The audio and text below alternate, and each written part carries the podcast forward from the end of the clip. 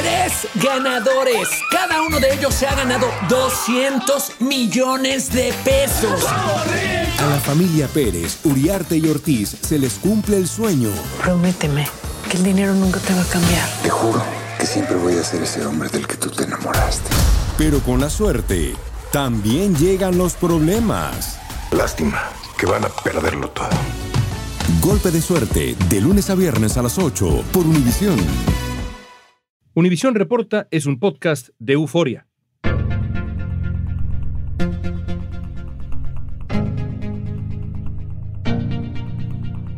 Miles de veteranos han sido deportados de Estados Unidos. Veteranos deportados que permanecen fuera del país por casos que pueden ser perdonados. Han sido prácticamente abandonados en sus países. Aunque muchos han sido expulsados por delitos menores, les cuesta muchísimo trabajo regresar y tienen que construir una vida en un país que realmente no conocen.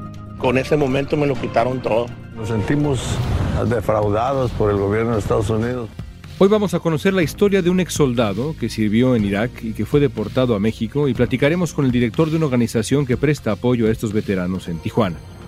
Hoy es miércoles 12 de octubre, soy León Krause, esto es Univisión Reporta.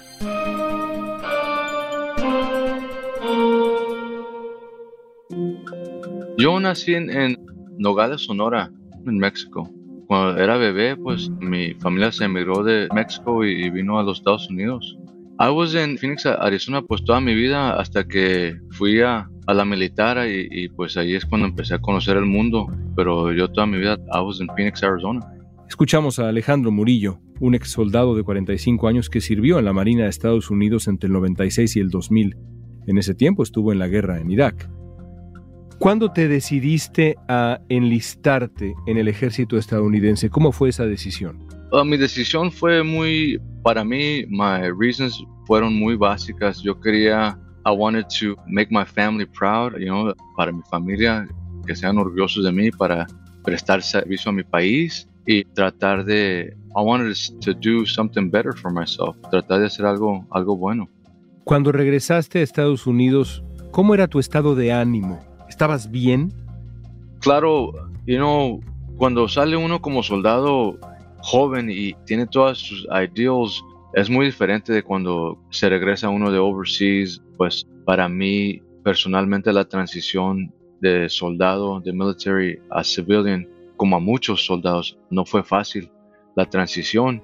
Y pues yo también, como muchos soldados, caí en. I went through the cracks. Caí en problems with the law y me deportaron por a non-violent cannabis offense, por cannabis. Pero hay otros soldados que estuvieron en Vietnam, en Persian Gulf, en Afganistán, Irak y también tenían problemas pues muy severos viendo lo que vieron y también fueron deportados y es lo que es lo que nos pasó. En la Navidad del 2011 Alejandro fue deportado a Tijuana. En Estados Unidos dejó a absolutamente toda su familia, hijos, padres, hermanas. Su llegada a México fue un shock porque no conocía el país y vivió el rechazo de la comunidad. Después de pasar por Nogales y Tijuana, se estableció en un lugar llamado Rosarito, donde encontró a otros veteranos deportados de Estados Unidos. ¿Dirías que encontraste una comunidad con otros veteranos deportados que se enfrentaban a una batalla similar? ¿Se creó una comunidad? Definitivamente, that's what it was. Era una comunidad de, soldados deportados, una hermandad de soldados que nos habían echado al lado o thrown away. You know, and like I said, teníamos guys, soldados de Vietnam, the Persian Gulf, Afghanistan, Iraq. Cualquier batalla que tuvo los Estados Unidos nos mandaban a nosotros. Y pues lo triste es que muchos de mis compañeros que conocí, mis amigos que estuvieron en esta batalla, nunca volvieron a casa. They, they died in exile en México y en otros países. Alejandro logró volver en abril a Estados Unidos gracias a la ayuda de la Unión Americana de Libertades Civiles, la ACLU, y del Departamento de Defensa del Inmigrante. Después de obtener la residencia legal permanente, comenzó a trabajar en proyectos para ayudar a otros veteranos deportados a regresar a Estados Unidos. ¿Cómo ha sido la vida de vuelta en Estados Unidos después de 10 años?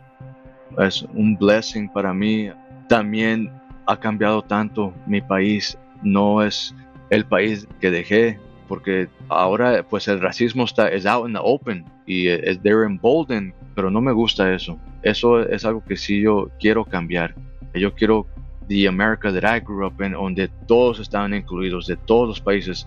Lo que yo me acuerdo cuando yo estaba creciendo, cuando estaba chiquito, en las escuelas nos enseñaban que America, the US, los Estados Unidos, agarra su fuerza de su diversity, de sus inmigrantes, de todos los países que vienen aquí y están welcomed aquí. De eso era de lo que nos tratábamos antes y ahora no veo eso. No solo con los veteranos deportados, sino con los veteranos en general, Estados Unidos trata bien a quien entregó tanto por defender este país. ¿El trato es trato justo, el trato correcto o no? Hay una cosa ahí muy clave ahí. When I was active duty, cuando yo estaba como soldado en active duty y me mandaban para aquí, para allá, para todos los lados, cuando yo regresaba, everybody loved me.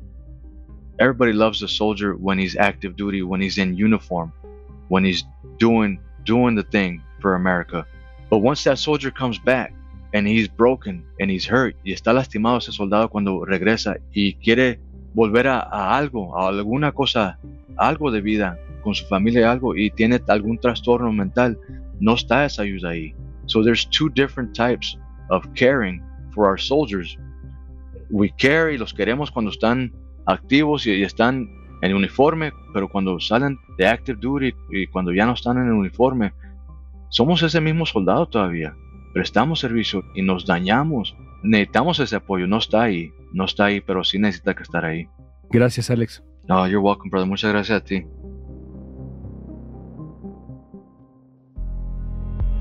Robert Vivar es codirector de la Organización Unificada de Veteranos Deportados de Estados Unidos, un grupo que se encarga de apoyar a antiguos militares que han sido deportados a México.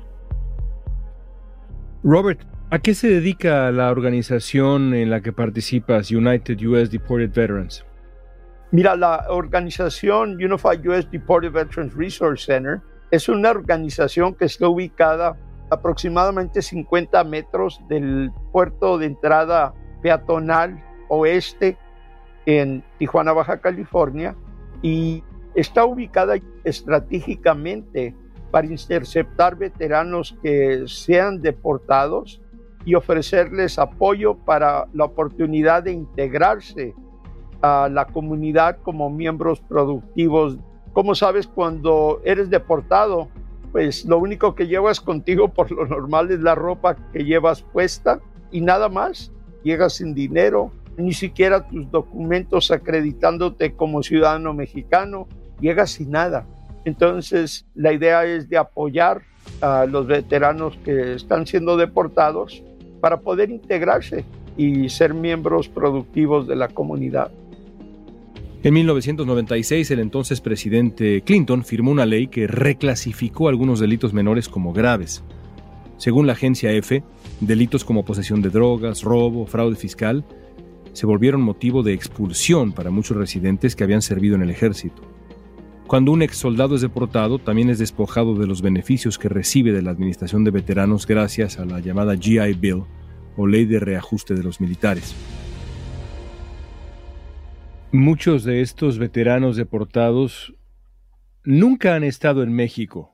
Es la primera vez que regresan al país desde que eran niños, desde que eran incluso bebés.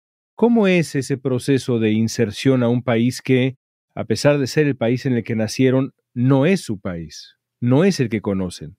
El regreso de veteranos, por decir, a su país de origen, haz de cuenta un pescado fuera del agua lo acabas de mencionar, la mayor parte de ellos salieron de su país originario a una edad muy pequeña. Últimamente tuvimos un veterano que regresó a Arizona. Él había salido de México cuando tenía unos meses de edad y aunque había regresado a México, había sido en pocas ocasiones y como turista. Es muy diferente que regreses a México como turista que a vivir en México y regresar ya como persona deportada después de que pasaste por el trauma que viviste por tu servicio militar, el trauma que viviste durante el proceso de deportación y de repente encontrarte en tu país natal pero llegar como a un pueblo completamente extraño y en algunas ocasiones hasta el mismo idioma. Tanto tiempo viviste en Estados Unidos que el acento cuando hablas es un español completamente mocho que de inmediato te identifica como no un residente, por decir, de esa ciudad. ¿Enfrentan peligros? Especialmente ahorita en México sabemos que existen muchos peligros, definitivamente, especialmente si tú llegas y no tienes ningún tipo de apoyo, ¿a dónde vas a recurrir? Es un problema grave, una injusticia a nuestros veteranos de Estados Unidos y es una falla del gobierno federal. Y hemos tenido la mala fortuna que nos han rechazado esos veteranos de regreso a México y se siente muy mal. Años atrás, antes de que existiera nuestra oficina, llegamos a tener casos de veteranos que habían sido deportados, no tenían dónde llegar y terminaron en el canal. Y sabemos que allí en el canal, pues la drogadicción, el crimen, una cantidad de percances que tienen que vivir. Cuando dices el canal, ¿a qué te refieres? El canal es lo que se refiere en Tijuana, en México, como el bordo. Es un canal de aguas negras que corre a lo largo de la frontera, donde muchas personas viven sin hogar y que viven en esa área. Los últimos dos, tres años ha sido menos la cantidad de personas que vemos viviendo en esa área. Anteriormente se suponía que había cuatro o cinco mil personas viviendo bajo esas condiciones. En el canal ahora sabemos que son menos por unas acciones que tomó el mismo gobierno municipal de Tijuana. Pero es un área de peligro, es un área alta en drogadicción, en alcoholismo, en actividades criminales. ¿Qué tan fácil es para los veteranos estadounidenses deportados a México encontrar empleo, por ejemplo? Para encontrar empleo, por ejemplo, un veterano deportado, sí tienes bastante acceso porque precisamente en el área de Tijuana, por decir, hay una bolsa de trabajo enorme en los call centers, empresas norteamericanas donde tienen sus centros de atención al cliente en Tijuana, por decir. Y estos son número increíble de empleos que son ofrecidos. Entonces, por la parte de empleo, sí hay esa oportunidad y muchos de los veteranos que han sido deportados es donde laboran. Obviamente por su inglés los califica de inmediato y no nada más el inglés. Es muy conveniente para una empresa de un call center contratarte porque como viviste tanto año en Estados Unidos, tú entiendes la cultura de Estados Unidos. Te vas a identificar con la persona que está llamando para cualquier tipo de servicio, ya sea atención a clientes, reservación, dependiendo del tipo de campaña que estés trabajando. Al regreso sabremos cuáles son los retos que enfrentan los veteranos deportados y qué esfuerzos están haciendo para que puedan volver a Estados Unidos.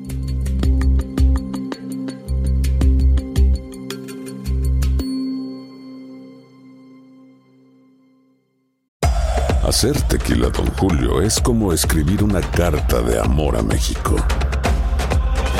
Beber tequila, don Julio, es como declarar ese amor al mundo entero. Don Julio es el tequila de lujo original, hecho con la misma pasión que recorre las raíces de nuestro país. Porque si no es por amor, ¿para qué?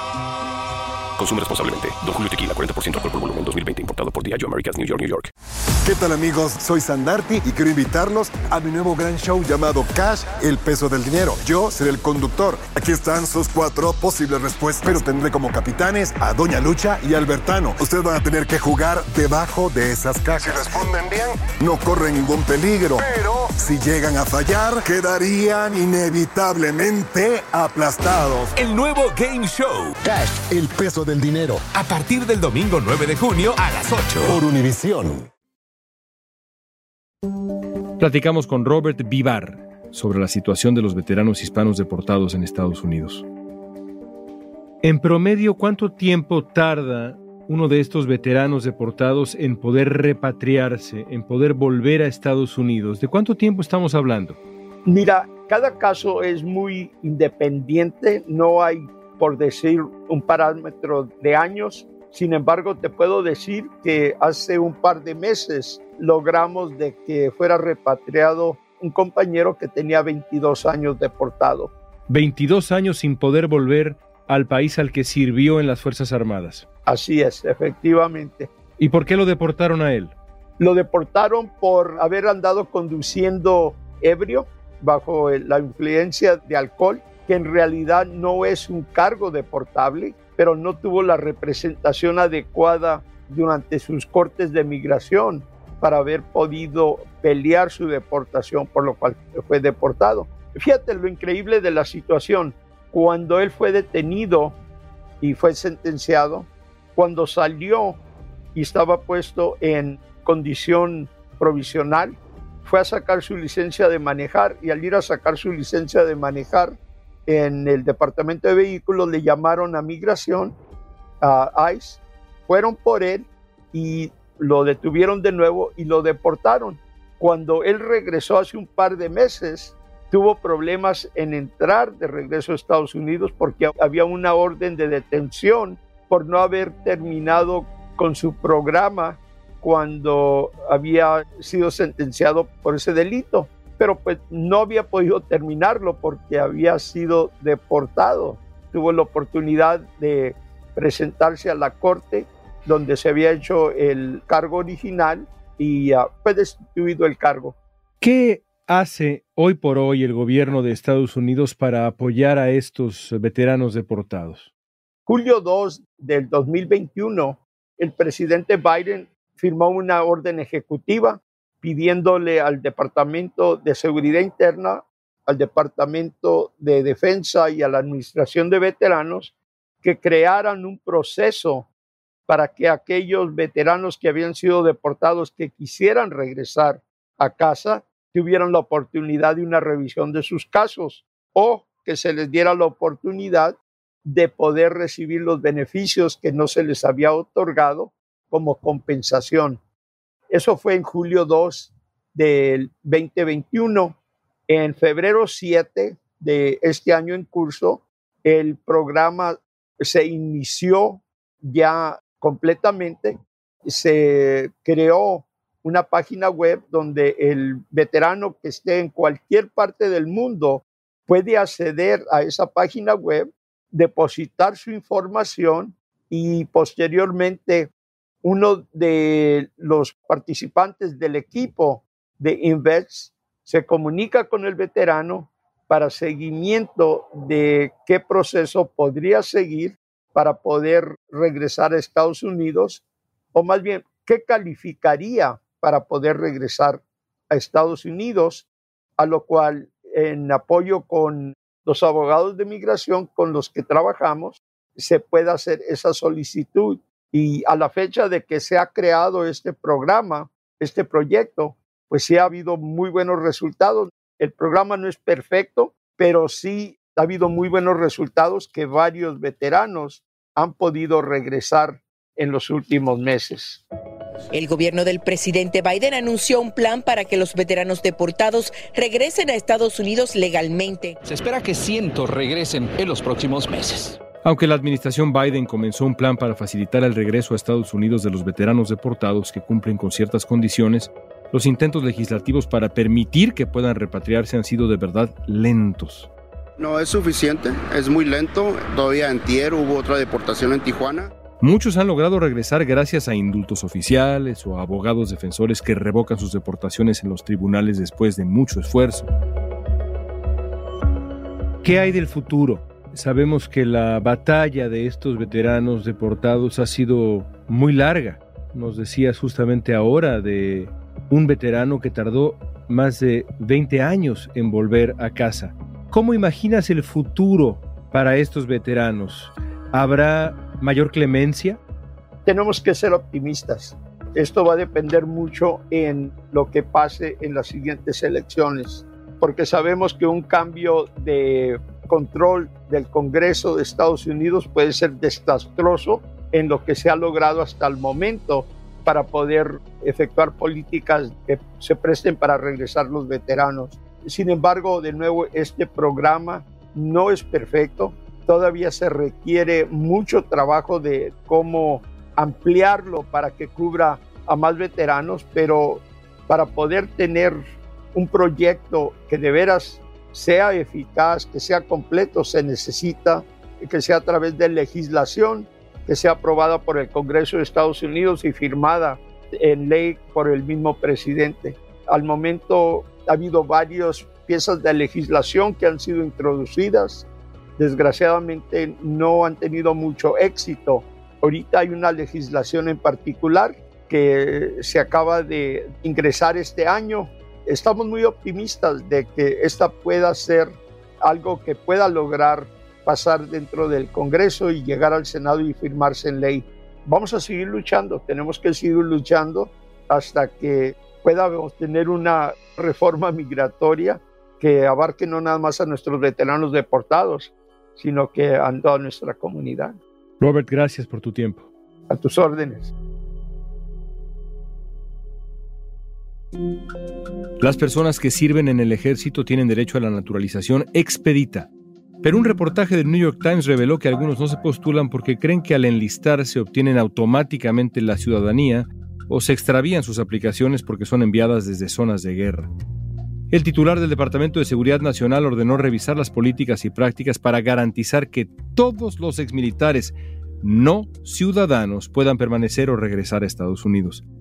Hasta ahora se han recibido casi 200 solicitudes de repatriación, pero varias organizaciones estiman que, literalmente, decenas de miles de veteranos deportados sin declarar están en todo el mundo.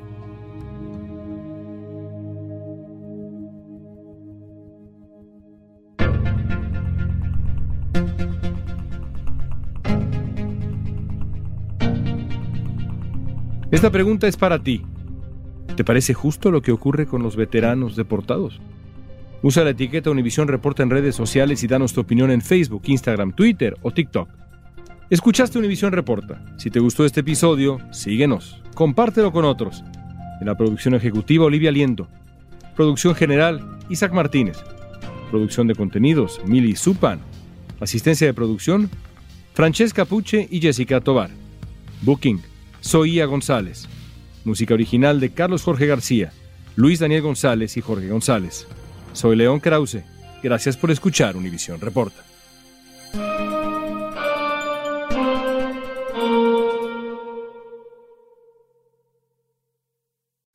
¿Qué tal amigos? Soy Sandarti y quiero invitarlos a mi nuevo gran show llamado Cash, el peso del dinero. Yo seré el conductor. Aquí están sus cuatro posibles respuestas, pero tendré como capitanes a Doña Lucha y Albertano. Ustedes van a tener que jugar debajo de esas cajas. Si responden bien, no corren ningún peligro. Pero si llegan a fallar, quedarían inevitablemente aplastados. El nuevo Game Show. Cash, el peso del dinero. A partir del domingo 9 de junio a las 8. Por Univisión.